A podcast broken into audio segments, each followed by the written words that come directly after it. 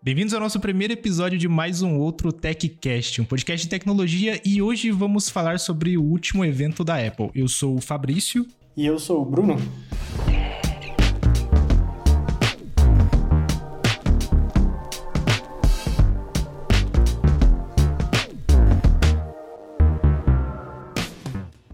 Gente vai começar a falar um pouquinho sobre os novos lançamentos de iPhone. Então a gente teve o iPhone 14, que a gente viu que não teve muita alteração, né? E o 14 Pro. Bora começar pelo 14, cara. O que, que você achou, apesar de parecer só um rebranding da, do iPhone 13, né? Ah, o 14 é uma vergonha, né, cara? Eu vi o, o vídeo do MKBHD lá, que acho que o, o nome era Repacking 101. Aham. Você chegou a ver ou nem?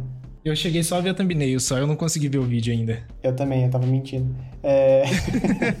Mas deu pra entender o assunto inteiro só pela, pela, pelo, pelo título do vídeo, né? Tipo, é o, é o iPhone do ano passado, é, numa carcaça do ano passado também, basicamente. E a, a, proposta deles era colocar o, o hardware do Pro do ano passado no normal desse ano. Só que para mim, cara, faltou a coisa principal, assim, que era a tela com promotion. Se a tela tivesse promotion, talvez um dia eu considerasse comprar o, o iPhone básico, assim, sabe? O que, que você achou? Cara, eu, o que eu tava pensando é, é, é que aí é, é bem complicado a gente ver questão de preço no Brasil, né? Mas se a gente for ver fora do Brasil, eu acho que tá compensando mais a galera comprar comprar o 13 Pro em vez de comprar o 14, o 14 básico, né? Ele já vai ter todos os esquemas de promotion, a tela, a tela não, a câmera extra e certeza que deve ter algum alguma promoção de operadora, sabe? Tipo, ah, pegue o, o iPhone do ano passado e ganhe algum descontaço ali.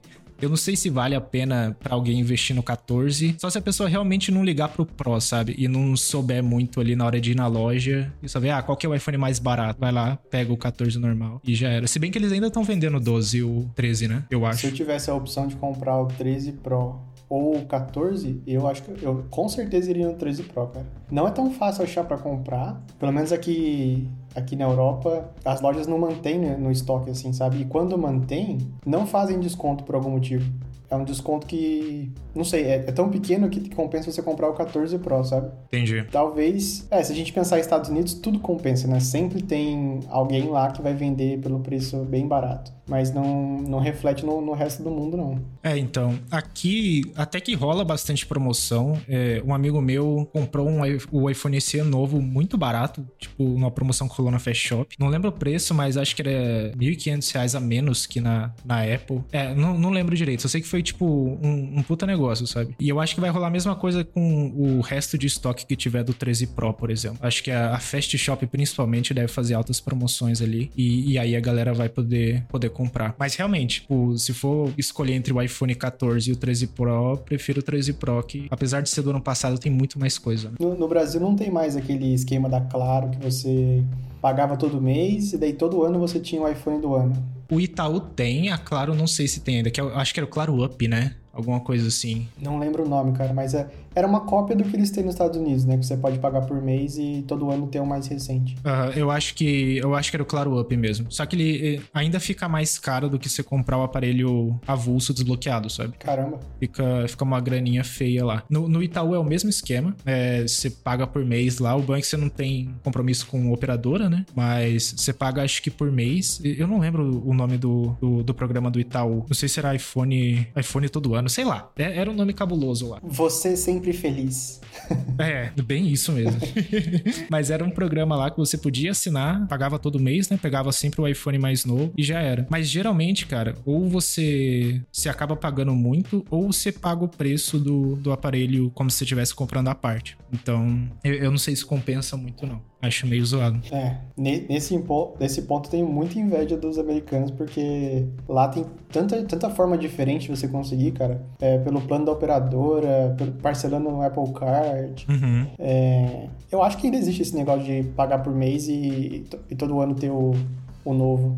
Ou simplesmente virou pagamento parcelado, não sei, pode ser também. É, o esquema de operadora lá é, é muito bom. Eu lembro há muito tempo atrás que você podia pegar alguns modelos de iPhone de graça, se você tivesse o contrato da operadora. E lá muita gente tem, né? Não, não, acho, eu acho que é menos comum você ter um pré-pago lá do que o que a gente tem aqui. Então, eu acho que acaba valendo pro, pra galera de lá. Mas é aquele negócio, né? Lá é tudo diferente. Lá já, a galera já tá acostumada até com eSIM, né? A gente fala um pouquinho do eSIM depois. é verdade, é verdade. Mas beleza, né? É, saindo um pouco do 14 agora, vamos falar do 14 Pro, que é o que teve alguma coisa de novo, né? É o iPhone de verdade, vamos ser sinceros, né? Exatamente, é o iPhone que, que dá gosto de comprar. E a primeira coisa é o Dynamic Island, cara. O que, que você achou disso aí? Cara, eu achei que foi uma forma muito inteligente de esconder uma coisa que incomoda muitas pessoas. Uhum. Ficou sensacional o, o trabalho de, de animação dos designers lá pra para usar bem esse espaço, basicamente, né? Eu confesso que quando saiu os rumores que era para ser o formato de pílula e depois uma bolinha, né? Era, eram duas partes em vez de uma só. Uhum. É, eu tinha gostado mais da, de, desse visual, né? Mas depois que mostrou as animações, sensacional. é outro nível, Muito né, cara? Muito legal. E no, e no, fim das contas, ele ainda é a pílula e a bolinha, né? Só que no, entre eles está com os LEDs desligados da tela. Uhum. É bem isso. E eu não sei se você chegou a ver no Twitter, mas eles desenvolveram todo esse esquema do do, Dynamic Island, todas as animações, tudo, a partir de agosto desse ano, cara. Então, tipo, mês passado. Não brinco, sério? Sério, foi mês passado. Então, deu a entender de que, tipo, foi de última hora e que a pessoa que trabalhou no Dynamic Island também falou que tem muita coisa que vai vir por aí, né? Porque hoje em dia, apesar de ter bastante coisa legal, você vê ali o timer, você vê a, a música tocando, né? É, podia chegar ali, né, as notificações, por exemplo, ou ter outros, outros esqueminhas que dá para usar com o Dynamic Island. Mas parece que foi um trampo, tipo, última hora e implementaram ficou show o negócio. Falar que gostoso trabalhar na Apple, deve ter sido um clima tranquilo, de boa, né? sem, sem pressão. De agosto pra cá, alguém não dormiu. ah, com certeza, cara. Com certeza. Isso que mata, né? A galera deve ter sofrido pra caramba. Mas assim, eu, eu curti o Dynamic Island também. Não é o primeiro nem o último nas empresas de tecnologia do Vale do Silício que, que sofreram, né? É, bem isso mesmo, cara. Lá a pegada é, é complicada. Uhum. E o seu iPhone tá a caminho? Então, chegou lá na, na Zip for Me. Não, não estamos sendo patrocinados, gostaria, mas né. mas chegou lá já, eu, eu mandei os esquemas certinho para eles fazerem o cadastro, aí tô só esperando liberar para poder redirecionar para cá. Mas depois que chegar no Brasil, tem dois probleminhas aí que acho que a gente já pode falar, que é do eSIM e tem uns, uns boatos aí de que a Anatel tá bloqueando os e-mails de iPhone 14 Pro. Então. Sério? Porque eu, eu vi que o, os únicos homologados foram os Pros, né? Os normais não foram homologados ainda. Isso que é o estranho, cara. E, e aí, não se sabe ao certo se isso foi só, tipo, uma falha na, na, no processo de ativação da Anatel mesmo, por ser um iPhone muito novo, ou se eles realmente estão bloqueando por algum motivo. Mas do, dos relatos que rolaram, só a galera que usa Vivo não tá conseguindo ativar. Que aí pode ser um dos casos que aconteceu contigo de não conseguir ativar. Mas né, a galera que usa Claro e TIM conseguiu. Então tá bem. Tá um negócio estranho, sabe? Muito esquisito, muito esquisito. É. Tem tanta, tanta hora que você precisa que bloqueie o e-mail e não bloqueia, daí nas horas que você não precisa, eles bloqueiam o e-mail do, do aparelho. Né? E, e aí eu não sei, tem. Teve alguns blogs que acham que é por causa do processo que a Apple tá tomando, por causa dos carregadores, o que eu acho que não faz muito sentido. Porque, igual você falou, já homologaram o negócio. Né? Então, não era para ter problema. Eu acho mesmo que foi só uma falha lá na Anatel e pode ser tipo uma conexão entre a Anatel e a Vivo que faz esse tipo de ativação que, que só não rolou, né? Ainda mais que aí sim, o negócio é entre aspas novo aqui no Brasil. Para mim tem uma máxima assim, é, o dinheiro é que gira o mundo. Então, com certeza se isso tá acontecendo, daqui a uma semana já não vai acontecer mais. Uhum. Alguém consertou. Você sabe como esse povo que, que vai pra Flórida comprar iPhone é, é, é, super mimimi. Então, é, então. vai lá e vai reclamar na Vivo, vai encher o saco deles e, e vai ter isso funcionando em, em pouco tempo. É. Mas é, então, o, o eSIM que você tava falando, né? Eu, eu tenho um eSIM da Vivo aqui é, no plano Vivo Easy, no meu iPhone 13 Pro. Daí eu mandei mensagem para eles lá no, no WhatsApp eles disseram que era para funcionar até na migração normal, aquela migração que surgiu no iOS 16, sabe? Uhum. Que né, você configura o um novo iPhone, depois migra por Bluetooth, se eu não me engano, e eles disseram que era para funcionar. Como não funcionou, ele pediu alguns eles pediram alguns dados para mim, né? Daí eu passei para eles, eles disseram que o iPhone 14 não está nem catalogado no sistema deles e quando eles tentam fazer manualmente dá um problema de, de hardware. É, fala que esse hardware não é compatível. Então, não sei o que dizer, cara. Vai levar um tempo aí até.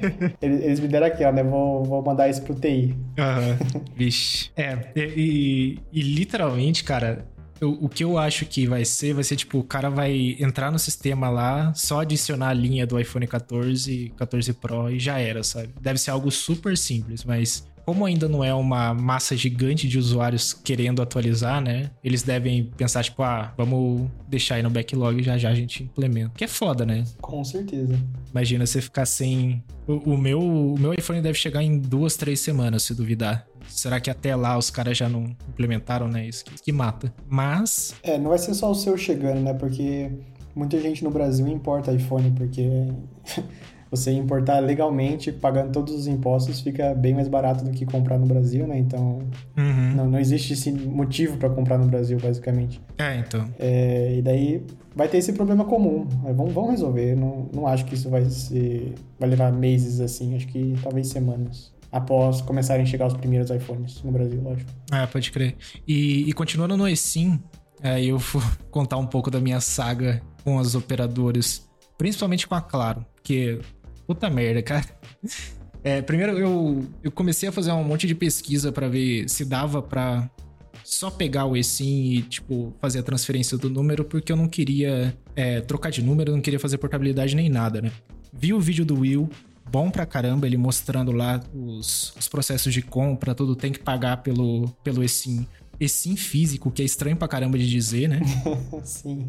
Mas você compra o cartãozinho com QR Code, não faz o menor sentido. Mas aí eu, eu tentei contato com a galera da Claro, direto no, no aplicativo lá do, do meu Claro lá, minha Claro, alguma coisa assim.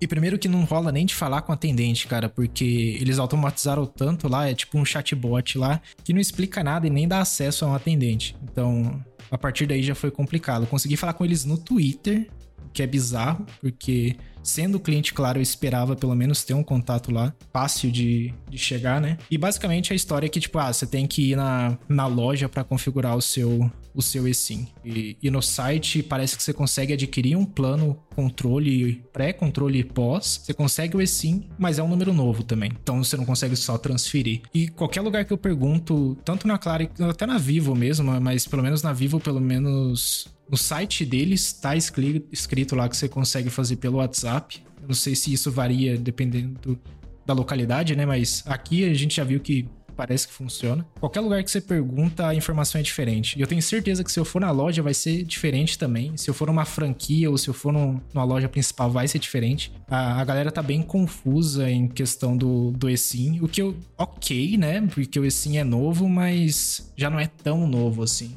agora que tá popularizando, eu acho que eles vão ter bastante dor de cabeça a partir do momento que, beleza, todo mundo agora vai ter só sim. Porque agora que a Apple fez, certeza que o resto vai, vai seguir, né? A culpa disso é procrastinação, né? Porque o eSIM existe há muito tempo uhum. e não deram atenção a isso. Eu lembro que eu peguei meu eSIM da Vivo ano passado, quando eu tava no Brasil, que eu queria ter o Vivo Easy para só comprar os gigas e toda vez que eu for pro Brasil eu uso esses gigas e não precisar de um chip novo toda vez, né? Uhum. Eu não podia comprar um chip eSIM direto. Eu tinha que comprar. Eu comprei um físico, é, no iFood, aliás, que também não patrocina. né? Poderia, pô. Manda uma pizza pro Fabrício aí, pessoal. É, horário do almoço, tô aceitando. então eu comprei o, o chip lá, ativei ele com o número é, que veio no chip mesmo, eu, eu não queria fazer portabilidade. E tive que ir na loja para ele colocar os dados do chip lá e depois ativar no meu celular. Isso levou, levou um bom tempinho, cara. Na, na loja levou pelo menos uma meia hora, assim. Acho que as pessoas, os funcionários não são muito bem treinados para saber como fazer o processo certinho, sabe? Provavelmente tem uma pessoa que, que manja mais e ela orienta a galera aí quando precisa fazer esse processo. Mas funcionou. Saí de lá com o negócio funcionando. Isso que é importante. Só que me arrependo profundamente. Sério? Porque agora, a, agora eu tenho o eSIM no meu 13 Pro E quando eu for pro Brasil agora, eu não tenho esse no, no 14 Pro. Uhum. Então, eu vou ter que resolver pro WhatsApp com eles é, e sabe-se lá quando eu vou conseguir isso, né? Se é como eles estão falando, vai ser tranquilo. Eles disseram que eles vão enviar um e-mail, que eu clico num link, confirmo meus dados, tiro uma selfie e gera um QR Code novo para eu configurar. Se for assim, beleza. Vamos ver, né? Uhum. E cara, eu acredito que seja, porque quando eu fui fazer a portabilidade e fui fazer o cadastro do chip, ele foi o mesmo processo. Eu recebi um link por e-mail, coloquei todas as minhas informações lá, tirei a foto minha do documento, validou e liberou. Então acho que deve ser parecido. Já deve estar tá num, num esquema legal desse já. O que é bom, né? Não precisar ir lá, ficar ouvindo a galera vender plano é, é foda. Sim. Não sei se você já, você já chegou já a viajar e contratar um, um eSIM de, de viagem? Ah, ainda não. Cara, a experiência é sensacional. É. É, é tipo. Antigamente falavam baixar a internet. Já viu baixar a internet? Sim. É, é, tipo isso, cara. É, tem, nossa, tem vários é, aplicativos, serviços que fazem isso, né? Tem até um que é famosão, acho que é GigSky. GigSky. Não sei se esse é o nome. Aham, uhum, já ouvi falar já. Cara, vai no aplicativo, paga, baixa o eSIM no aplicativo e tá funcionando. É, é mágico o negócio. Uhum. Só que é, costuma ser um pouquinho mais caro do que você comprar o chip da chip local, né? Chip de uma Vivo da vida, claro, ou do, do país que você tiver. Uhum. É, você paga pela comodidade, né? Tipo, é bem mais tranquilo você baixar o aplicativo ali. E assim, cara, é, é o que o eSIM tem que ser. Uhum. Eu ainda acho que esse negócio de QR Code é, é super blá. Tinha que ser um link no aplicativo do Minha Claro, por exemplo. Que eu toco lá, ele já abre a configuração do, do iPhone. E se eu não me engano, nos Estados Unidos, até quando você está fazendo o setup inicial, ele lista as operadoras disponíveis. Você pode até tocar no operador e já contratar um plano direto ali. Sim. Então, é bem mais simples, né? E deveria ser assim, não ter que comprar um, um cartãozinho com QR Code. Sim. É, no meu caso aqui, aqui na Holanda, a minha operadora é um pré-pago, né? Porque meu, meus dados principais a, a, empresa paga e daí eu tenho só um pré-pago com o meu número pessoal, né? É, foi, foi de certa forma simples. Eu precisei só abrir o aplicativo, clicar no botão e baixar o mesmo chip outra vez. É, foi, não sei, três minutos, foi, foi bem de boa. Mas não funcionou também o, o migração, é, que você apertar de, de migrar do iPhone antigo para o novo. Isso não funcionou por algum motivo.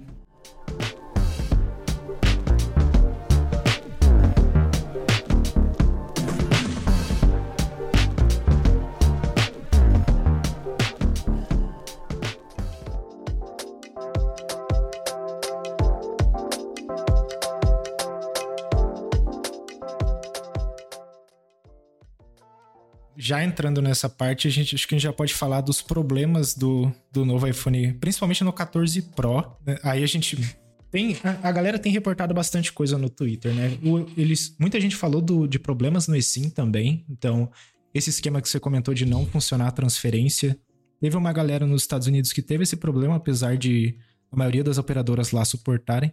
Mas parece que foram operadoras que são menores, né? Então, não é uma T-Mobile da vida, uma Verizon da vida. E a galera reportou isso. Mas o mais bizarro que eu vi, cara, foi defeito na câmera. Esse você não chegou a ver ainda, né? É, esse, esse eu tô curioso, cara. Eu acho que eu vi. Eu acho que eu sei do que você tá falando, porque eu vi um vídeo no Twitter hoje e eu achei que era filtro de TikTok. é exatamente isso aí, cara. E, e, o que que tá rolando, né? Parece que o, em alguns aplicativos específicos que usam a câmera, TikTok, Instagram, to, todos esses aplicativos de terceiros, parece, estão com algum tipo de incompatibilidade, algum problema que o estabilizador ótico do iPhone não consegue se estabilizar. Ele fica vibrando muito rápido. Tipo, é um som alto até. Você consegue escutar os, um, uns tequinhos lá. É bem cabuloso. E, e, a galera não sabe se isso a longo prazo é problemático, porque literalmente o sensor tá batendo lá direto, várias vezes por segundo, e também não sabe se é só um problema de software ou de hardware, né? Como isso parece que tá acontecendo só nos aplicativos de terceiros, pode ser um problema de, de compatibilidade mesmo, algum zica que deu na API lá deles conversarem com a câmera e, e tá dando esse problema. Mas a galera que teve isso foi na Apple Store, trocou por um iPhone novo e parece que funcionou. Então, não é todo o aparelho que tá, tá acontecendo, sabe? Mas sei lá. É, esse é o lado bom, né? Teve problema, vai na Apple e troca. Eles nem nem enche muito o saco. Uhum. É, mas eu, eu não entendo muito de câmera, mas você pode me dizer. A estabilização óptica, que, que é o que tá dando errado, né? Ela não tem nenhum tipo de motor, nada, é analógico, né? É, é como se fosse um gimbal. É, é, se eu não me engano, são imãs, né? Então eu acho que ele deve, tipo, forçar um imã de um lado, deixar ele mais forte, então a câmera vai para um lado e mesma coisa para o outro, ele vai jogando o, o poder do imã ali de um lado para o outro para manter a estabilização. Então pode ser que esse imã, sei lá, tá descalibrado. Tem gente até que teve esse problema em iPhones antigos, só que o que causou foi, por exemplo, o iPhone teve um alguma coisa rolou que chacoalhou demais o iPhone. Então pode ter, pode ter descalibrado esse imã de alguma maneira, sabe? Uhum. Então isso pode ser que aconteceu com os novos iPhones. Talvez durante a, a ele saindo da China e indo para os Estados Unidos, teve alguma coisa que aconteceu, chacoalhou demais lá que descalibrou esses imãs. Mas não dá para saber, né? Ainda mais que tá, parece que tá rolando só em aplicativos de terceiro. Não sei se faz muito sentido. É, esse é um problema extremamente chato, porque Hoje em dia a gente compra celular quase que só pela câmera, né? É. Mentira, a gente atualiza o celular normalmente pela câmera. Uhum. Porque, sendo bem sincero, acho que a gente poderia tá, ter ficado no iPhone 11 ou até 10S e a performance seria ok ainda, não, não teria problema. Uhum. É, então, o... é que minha, minha mãe tá com o 11 Pro, que aí é, era o 11 Pro que eu usava. E a performance ainda tá a bala, cara. Ela trocou a bateria e parece novo, sabe? Apesar da gente ver que, né, putz, a Apple todo ano atualiza os chips do Pro, tem ali 11, 10% de melhoria, mas no fim das contas, cara, ele ainda funciona muito bem. Aí eu acho que quando você entra nas coisas mais específicas, tipo, ah, quero gravar em ProRes ou tirar fotos em RAW, aí sim ele deve puxar um pouquinho mais do chip. Mas. É porque no fundo, no fundo, é, só, só, só atualiza iPhone todo ano quem é. Que nem a gente viciado em tecnologia. É, então. Porque para uma pessoa comum, é, é tipo você ir comprar um carro. Você precisa, sei lá, do HB20 2023? Não, porque HB20 2020, 2019 tá, tá de boa, não, não precisa, sabe? E isso, isso é bom, isso significa que eles estão fazendo celulares que duram bastante tempo. E é o que você falou, se você trocar a bateria, nossa, acho que talvez até dobre a vida do seu, do seu celular. O que eu acho que seria legal é se o programa de troca de bateria fosse um pouquinho mais barato. É, a bateria nova foi 600, quase 700 reais. Indo na, na, numa autorizada, né? Porque se for numa especializada é mais barato, mas você não tem a, a garantia de verdade de que é uma bateria Apple, né? Mas eu acho que se fosse um pouco mais barato, acho que mais pessoas estariam trocando a, a bateria e dando mais, mais vida pro iPhone, né? Mas a gente entende, a bateria não, não é fabricada aqui, tem altos impostos em cima dela, então complica.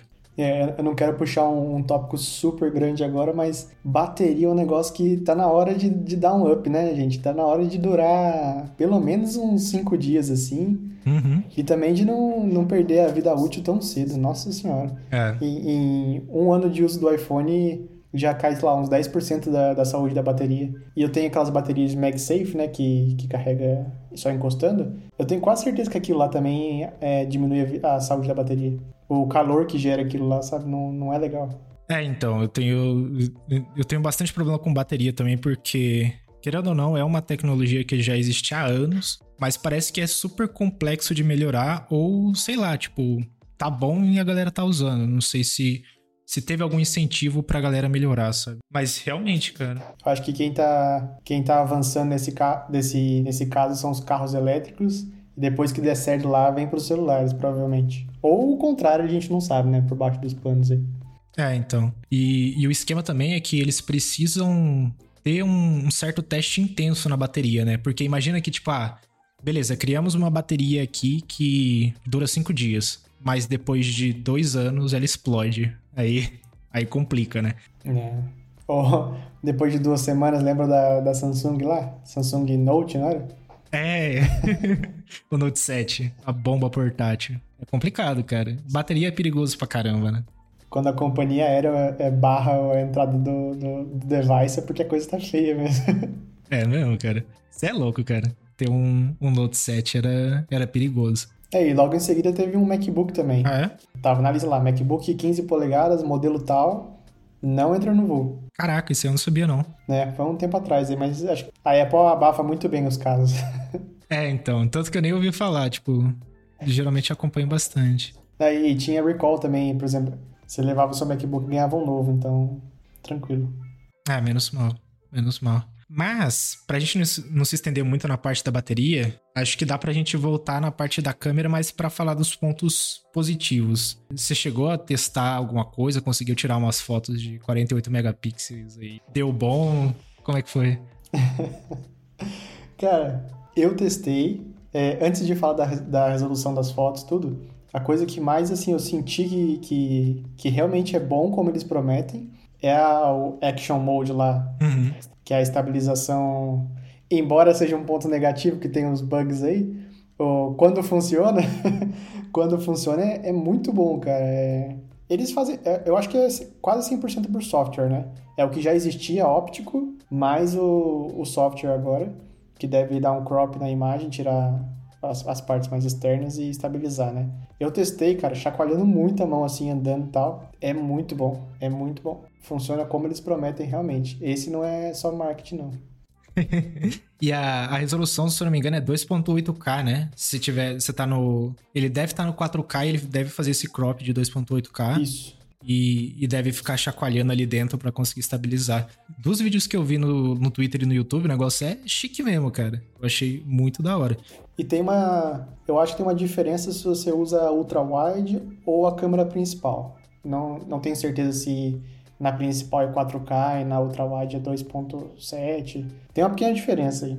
Isso aí vai me ajudar pra caramba, cara. Quando eu tô fazendo review, as bagaças tudo, eu não tenho gimbal nem nada. Eu conto bastante com a estabilização ótica do, do iPhone. Mas não dá muita conta, não. Tem hora que eu tô gravando vídeo e tá, tá bem ruim, tá bem, tipo, tremido. Ainda mais que eu gravo tudo em ProRes. Então eu não sei se ProRes ele acaba tirando um pouco da estabilização, apesar de ser ótica, né? Não deveria acontecer. Mas sei lá. Então eu acho que esse Action Mode vai ajudar pra caramba. Ah, a, a promessa a promessa do ProRes era juntar o melhor dos mundos, né? Que era juntar o processamento de imagem da Apple com uh, os arquivos em RAW que você pode editar com mais facilidade, né? Então deve manter o melhor dos dois mundos nesse caso. E é bom pra caramba, cara. Tipo, o ProRes eu consegui eu consegui trocar o que eu usava na minha câmera, na minha mirrorless. Então, tipo, eu coloco esses clips no YouTube e muitas das vezes eu não percebo diferença, sabe? Tipo, se eu olho, se eu volto e olho para um vídeo, eu não sei se eu gravei da câmera que eu tenho ou se eu gravei com o iPhone no ProRes. Tipo, a qualidade é absurda.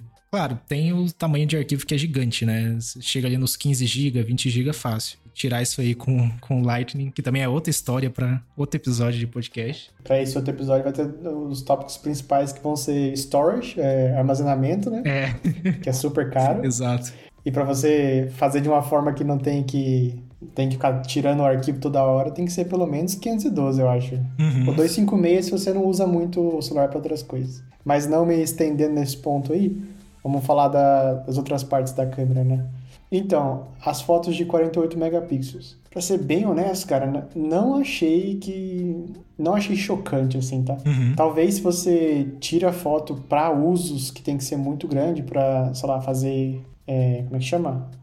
outdoor, né? Outdoor, né? Fazer. Se você tem um uso para uma foto muito grande, é, talvez faça diferença. Mas os meus testes, como eu não uso para isso, foram tirar foto do mesmo local com é, em RAW e e normal, né? Que em RAW ele tira com 48 megapixels. É, e melhora um pouco na hora que você dá o zoom, então você consegue enxergar um pouco mais longe com, com mais nitidez. Mas que é, que é melhor é, porque você tem agora a nova opção do, do zoom de duas vezes, que é basicamente a câmera principal, tirando foto em 48 megapixels, dando o zoom digital.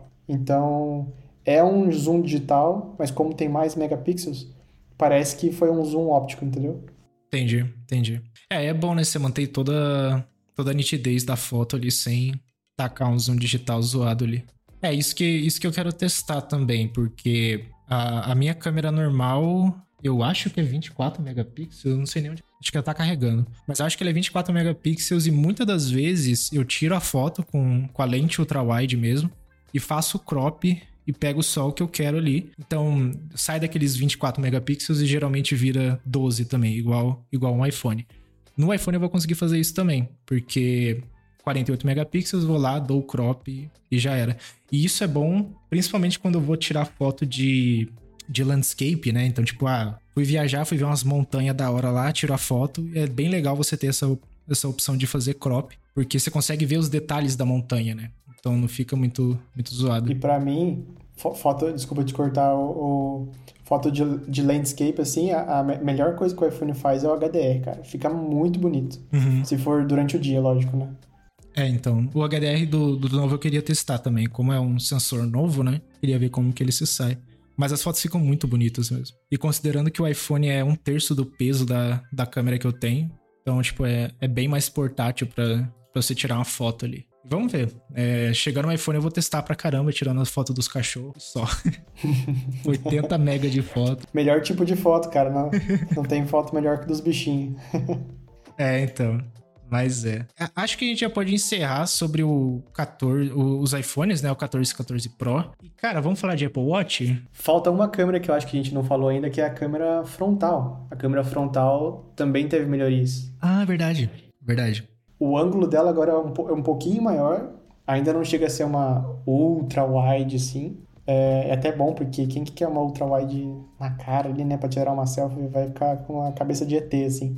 E tem o, o foco automático que eu achei bem legal. Então, funciona igual a câmera traseira, né? Por exemplo, está num FaceTime assim, se você mover o celular para a esquerda e mostrar o fundo, né? Ele foca no fundo, voltou para o seu rosto, é, foca no seu rosto de novo. Que era uma coisa que parece que não incomoda, mas pelo menos comigo incomodava bastante quando eu fazia FaceTime com as pessoas, sabe? Uhum. É a falta do, do, do autofoco, né? É, então, eu. É difícil usar a câmera frontal mas eu sempre evitava usar porque eu nunca curtia a qualidade. E eu acho que grande parte disso é porque não focava. Eu acho que, tipo, ou demorava muito para eu achar o ponto ali de foco, porque se eu não me engano, o ponto focal dela é quando você estica o braço. Quando você tá com o braço esticado, o... a distância é o ponto focal. Só que nem todo mundo tem o mesmo tamanho de braço também, né? Vai saber o que, que a Apple usou para medir lá, se tem uma tolerância alta ou não. E o autofoco, tipo, vai ajudar pra caramba. Vai dar essa, essa nitidez pra foto também. Se você quiser começar a gostar da câmera frontal do iPhone, é só comparar um FaceTime com a câmera do MacBook e do iPhone. é, verdade. É, é, é monstruosa a diferença, cara. Às vezes eu ligava no FaceTime com os meus pais pelo computador. A minha mãe tem o, o 12, 12 Pro. É, 12 Pro. Uhum. Sensacional. É, qualidade dá pra você ver todos as, os poros da cara, assim. E do MacBook você só vê os fantasmas atrás de você, né? é, então. É, câmera de notebook historicamente é ruim pra caramba. Aí é outro assunto pra um, pra um outro podcast também. Sim. Mas é bem ruinzinha. É... Até, cara, eu até acho qualidade de webcam assim. É que eu tô com uma webcam meio parruda nesse PC aqui. É, é uma Logitech Brio, que é a, acho que é a única 4K que eles têm. E é uma imagem legal, só que o sensor não é grande o bastante para você ter diferença de fundo, né? Aquele efeito que o, que o próprio iPhone tem. Então deve ser um sensorzinho pequeno. Mas já tem webcam saindo com sensor de uma polegada, que é gigante, né? Se você for pensar em, em termos de celular. Então, quem sabe um dia melhora. O foda é ver isso em, em notebook, né? Integrado.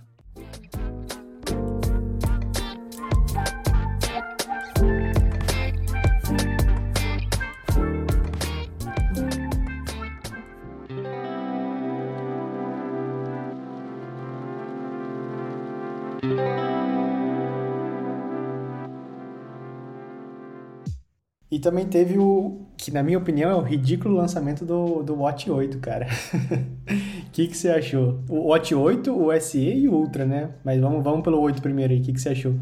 Cara, eu fiquei decepcionado porque eu ainda tô com o meu Watch 5 e eu queria trocar. A bateria do 5 ele tá durando ainda. Chega no fim do dia, tá ali nos 20%, o que não é tanto comparado quando eu comprei, né? Que foi acho que 3 anos atrás já, 2 anos e. Mas eu tava que eu tava esperando que pelo menos o 8 tivesse alguma novidade legal que eu pudesse trocar assim. Querendo ou não, a tela é diferente comparado com o 5. Ela é um pouco maior. Tem a, o, o medidor de oxigênio lá no sangue também. Só que assim, cara, de verdade eu não achei nenhuma outra função interessante para eu poder atualizar. O que eu queria mesmo, sonho de consumo no Watch, é ter medidor de pressão sanguínea, né? Para você conseguir saber se tá com pressão alta ou não. O que é complicado, porque hoje todo aparelhinho ele tem que fazer uma pressão no pulso, né? Então eu acho que se tivesse alguma coisa no Apple Watch, talvez teria que ter uma Watch Band que fizesse uma pressão no pulso, ou a Apple acharia outra forma mágica ali de medir, mas essa é uma das funções que eu tava esperando em algum watch da vida aí. Só que olhando assim pros, pro que lançou, teve o sensor de temperatura, né, que tem todo o controle de ciclo menstrual, ovulação, tudo mais, mas também não saiu uma opção da gente poder saber se a gente tá com febre ou não, né, que é uma das coisas que dá para fazer. A gente não sabe se é porque a Apple ainda não terminou um estudo específico que tenha certeza ali de que isso funciona, ou se isso vai sair num update futuro. Mas, tipo, não achei muito interessante para atualizar. É,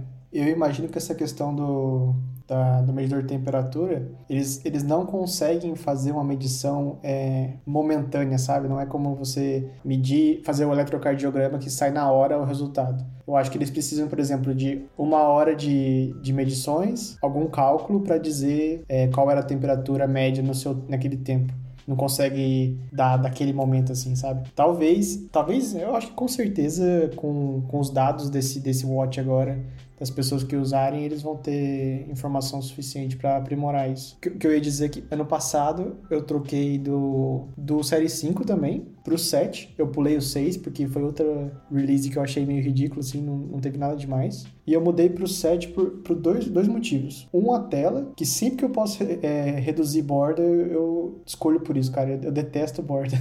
eu achei que aquele oxímetro, né, que media o oxigênio no. media o oxigênio do sangue é, fosse útil durante a pandemia aí, né? Porque ah, cara, não, não tem os dados técnicos aqui, mas é, parecia que era uma informação útil no dado momento da, da sociedade. Daí eu troquei. Foi uma boa troca? Não sei, eu acho que do 5 pro 7 também não mudou muita coisa. Performance eu imagino que seja a mesma, porque não tava lento no 5, não tá lento no 7. E não vou saber do 8 porque eu não vou pegar, achei que não, não vale a pena. É, a borda reduziu meio por cento, então... não, não, não vale o esforço de trocar. Até é bom também, porque esses dispositivos são super caros. Se eu puder economizar em um para gastar mais no outro, por exemplo, esse ano eu peguei o iPhone com um pouco mais de storage, o 256, que para mim vai ser muito mais útil do que um watch novo que não muda nada. É, então. E outra coisa também, se eu não me engano, o Apple Watch 8 ainda usa o mesmo chip e o 6, né? Eu acho que do 5 pro 6 teve um bump pequeno ali. E o 6, 7 8 usam mesmo SoC lá. O que, tipo, realmente não precisa atualizar, porque é bom pra caramba já. Mas é, é outro sinal de que, tipo, ou a Apple over-engineered primeiro chip lá, ou realmente não, não foi uma algo tão grande que eles precisassem atualizar. Talvez a, a única atualização significante seria um processo diferente de fabricação, que é os dos nanômetros da vida lá, né? Talvez uma versão mais nova seria ter uma eficiência energética melhor. Mas também o Watch ele já dura acho que um dia e meio, né? É, no uso normal assim. Para mim, todo dia eu já carrego de noite, então não faz muita diferença. Então, e a prova, a prova que ele é mais que o suficiente é que tem a versão SE. Para mim, a, a versão mais legal, cara, assim, eu acho que é a SE porque é um preço mais acessível, é, tem quase todas as funcionalidades. Cara, é, é isso, é, é o dispositivo ideal, sabe? Custo-benefício, qualidade. Se eu tivesse que, que presentear alguém e tivesse que dar entre o 8 ou o SE, eu acho que eu ia no SE, cara. Eu não acho que a pessoa teria grandes vantagens. A, a, a, diferença são os sensores, né? Acho que o SE não tem eletrocardiograma, não tem algumas, algumas pequenas coisas assim. Mas para uso cotidiano, sim, SE é a escolha. Inclusive, a questão do eletrocardiograma, eu ainda não achei um lugar aqui no Brasil, menos dos médicos que eu fui, que eu posso simplesmente fazer a medição e mandar. Não sei se tem, tem a ver com. Eu não sei o que é no Brasil. É Anvisa, né? Eu, eu não sei qual é o órgão de regulamentação lá. Mas eu não sei se ainda não foi regulamentado, se vai ser, se eles vão usar isso. Porque eu fiz uns, uns exames, fugiu a palavra, que precisava do eletrocardiograma e eu tive que usar na máquina mesmo. Colocar os, as bagacinhas lá, fazer a medição e já era. Não dava para usar só o watch. É, é, é, outra coisa que, tipo, ah, vou comprar no Brasil. Eu escolho algum que tem o eletrocardiograma ou o SE, que é bem mais barato. É o mesmo esquema. Vai no SE que. Eu acho que nesse caso aí vai mais do, do médico, cara. É mais uma confiança que ele tem no dispositivo. Porque eu já ouvi bastante gente em outros podcasts que eu ouço que disseram ah, eu recebi uma notificação aqui do Apple Watch, eu levei até meu médico, é, ele pegou o histórico do Watch tudo e, e usou a informação. Então, deve ter muitos médicos que estão atualizados sobre o assunto e estão aceitando. E tem alguns que falam, ah, mais um relógio chinês aí, não vou aceitar isso, prefiro que você use o meu device aqui que tá, que, sei lá, é aprovado e regulamentado faz 30 anos. É, faz sentido, né? Ainda mais quando a gente fala de, de saúde, né? Tipo, tem, a gente precisa tomar muito cuidado no, no que a gente usa é, de dispositivo e confiar demais naquilo também. A gente sabe que teve, tipo, vários estudos, várias pessoas naquela empresa tentaram aperfeiçoar ao máximo, mas, querendo ou não, é, é, é, eu acho que aí você já tá cuidando do bem mais valioso de uma pessoa, né? Que é a própria vida dela. E aí entra um pouco aí, voltando um pouquinho no, no assunto anterior, que é aquele esquema de emergência via satélite, né? Eu acho que ainda não, não é possível você depender só daquilo. A galera que vai para esses lugares geralmente usa aquele dispositivo grandão com antena gigantesca. É um complemento que vai ajudar, mas o Apple Watch, por exemplo, se, se eu receber uma notificação, legal, vou até meu médico lá para saber o que, que tá acontecendo, mas eu não ficaria só ali, eu ainda faria meu check-up anual lá para saber se tá tudo certo.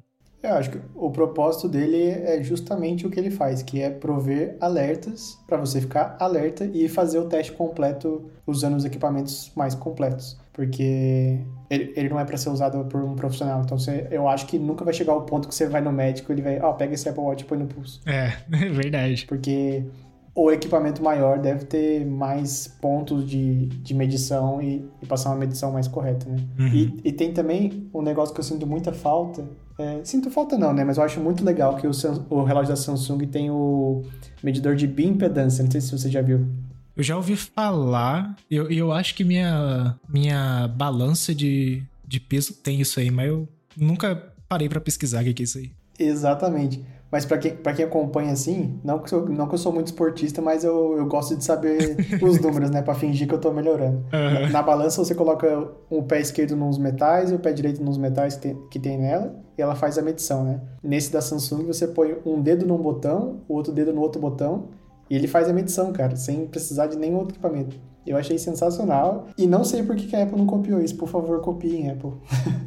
É, então, um dos botões já tem o metal, né? Que é o que usa no ECG. Faltava, dava para colocar no outro botão tátil ali. Mas legal, é, é, sempre bom. Eu sempre curto também pegar as métricas de, de saúde, assim. Eu tenho acompanhado bastante esse esquema de pressão alta também. Eu comprei o aparelhinho que é Bluetooth, funciona tranquilo. É, coloca lá no aplicativo de saúde, aí eu fico sempre de olho. Mas um de bioimpedância ia ser legal também. Eu tenho na minha, na minha balança, mas eu nunca prestei atenção, sabe? Preciso dar um bisu pra ver o que, que eu consigo tirar de lá também. Mas o game changer para mim, para mim não, porque eu não sou eu não sou diabético, mas eu acho que para os diabéticos vai ser quando tiver medição de glicose, né, cara? Acho que esse aí vai ser vai fazer muita gente comprar o relógio. E eu não sei como é a situação nos Estados Unidos, porque lá tudo que é relacionado à saúde é extremamente caro, né? Mas talvez seja até uma opção do, dos americanos ter um dispositivo mais barato para conseguir fazer essa medição. Porque é igual os, os, preços de insulina lá, eu sei que é bizarro de caro. Aqui você paga o.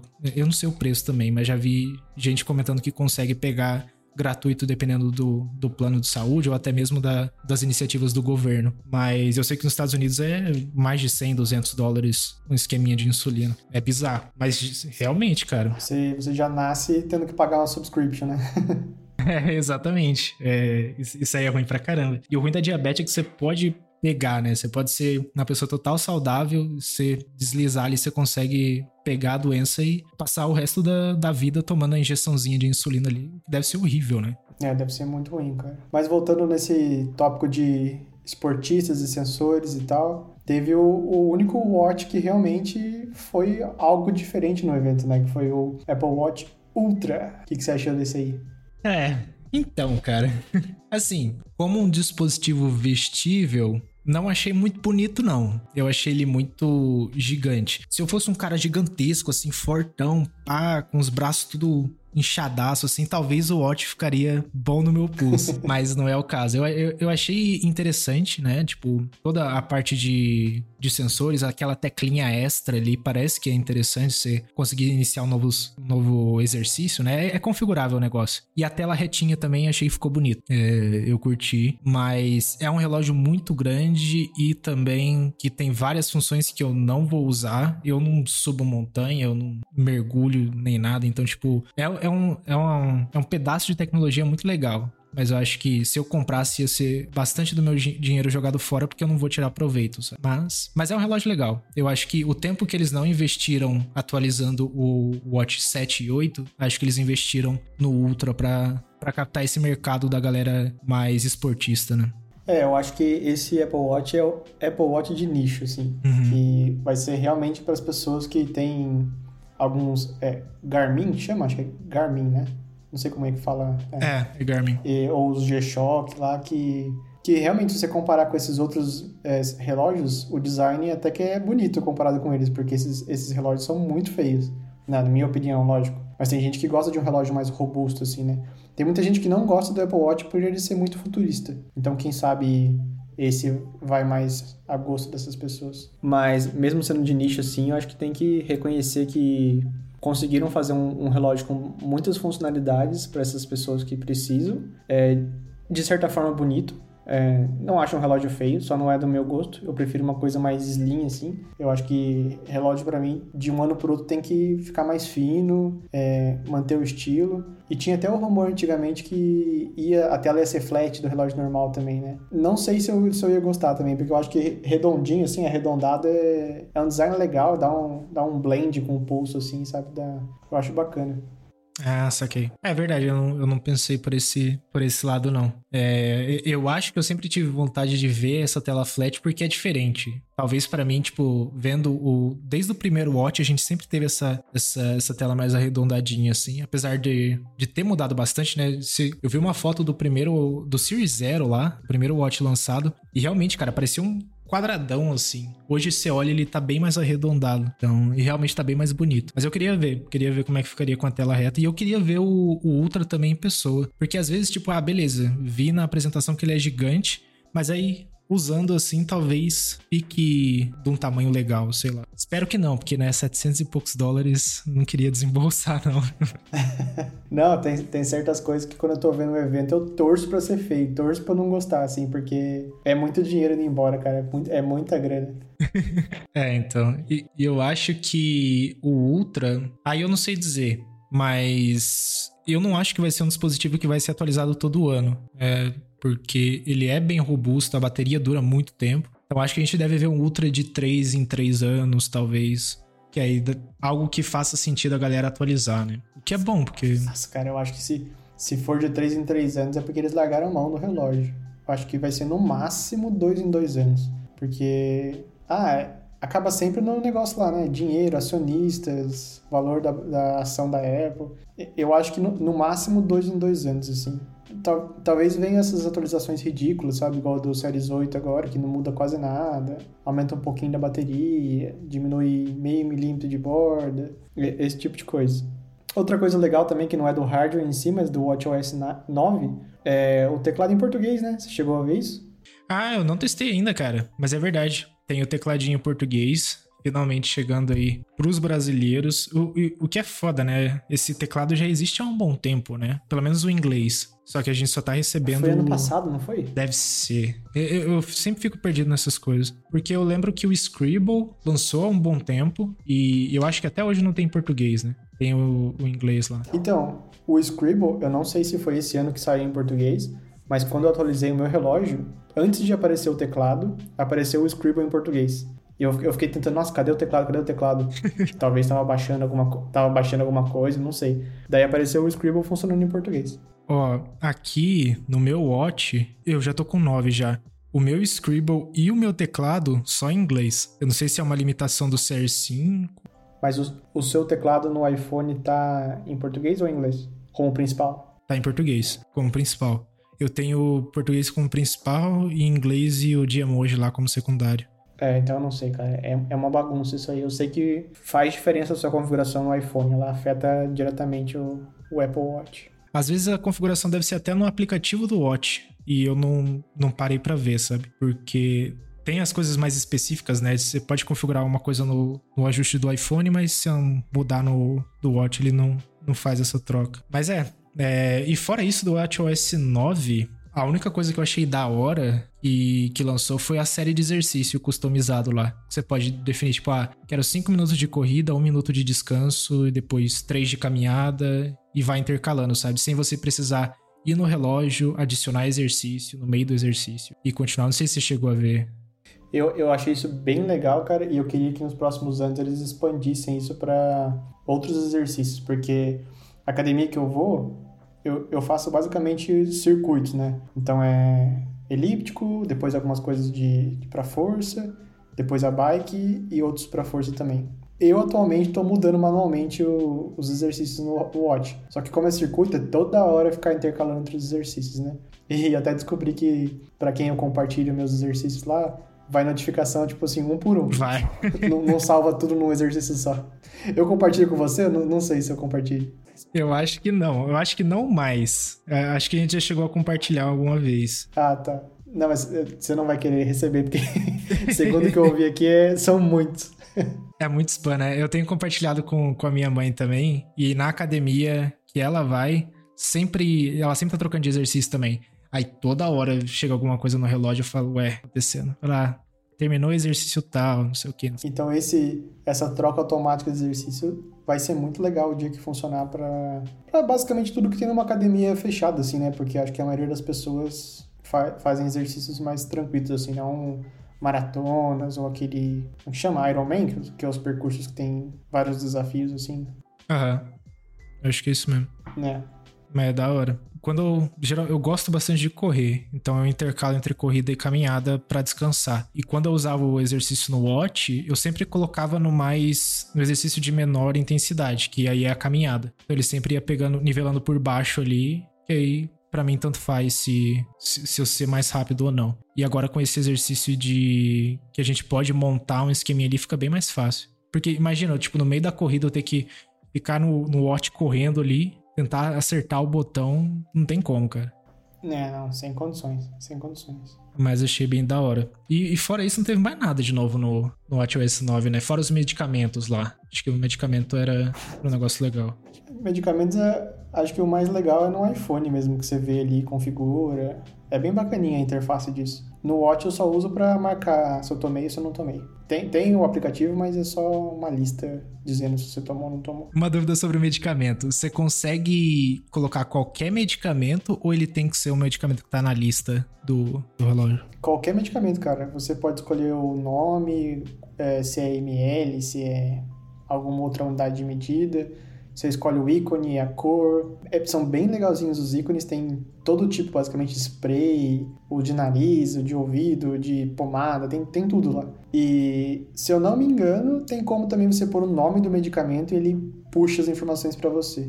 Mas eu não usei assim e provavelmente deve ter bloqueio por região. Ah, pode crer. O que eu quero fazer, porque hoje quem tem medicamento controlado aqui em casa é meus cachorros. Uma porque já tá bem velhinha e o outro porque, sei lá, é um furacão que veio com os problemas aí. Mas eles acabam tomando remédio toda hora. Então eu, eu acabo anotando no aplicativo de lembrete lá e já era. Mas se, se tipo for um campo custom lá no aplicativo de saúde, vou jogar direto lá e deixar alertando. Tipo, é bem mais tranquilo. Contanto que ele não me mande notificação de daqueles esquemas de que, ah, você não pode tomar álcool com esse remédio, não pode juntar um remédio com outro, porque é remédio de cachorro. Vai dar a notificação toda hora. não, não. É super simples. Na verdade, deve ter uns 50 aplicativos na App Store que faz a mesma coisa, uhum. só que esse já vem integrado. Tem que tomar cuidado só para não ah, cuidado não, né? Você pode usar para o que você quiser. Mas é que é, é, fácil você se perder e usar para outras coisas, né? Por exemplo, eu, eu uso para traquear os dias que eu uso shampoo. Porque eu tava vendo que não é muito saudável você lavar o cabelo com shampoo todo dia, né? É melhor fazer um dia sim, um dia não e tal. Uhum. Daí, 11h30 da noite, ele me pergunta lá, você, você já tomou esse remédio que é o shampoo?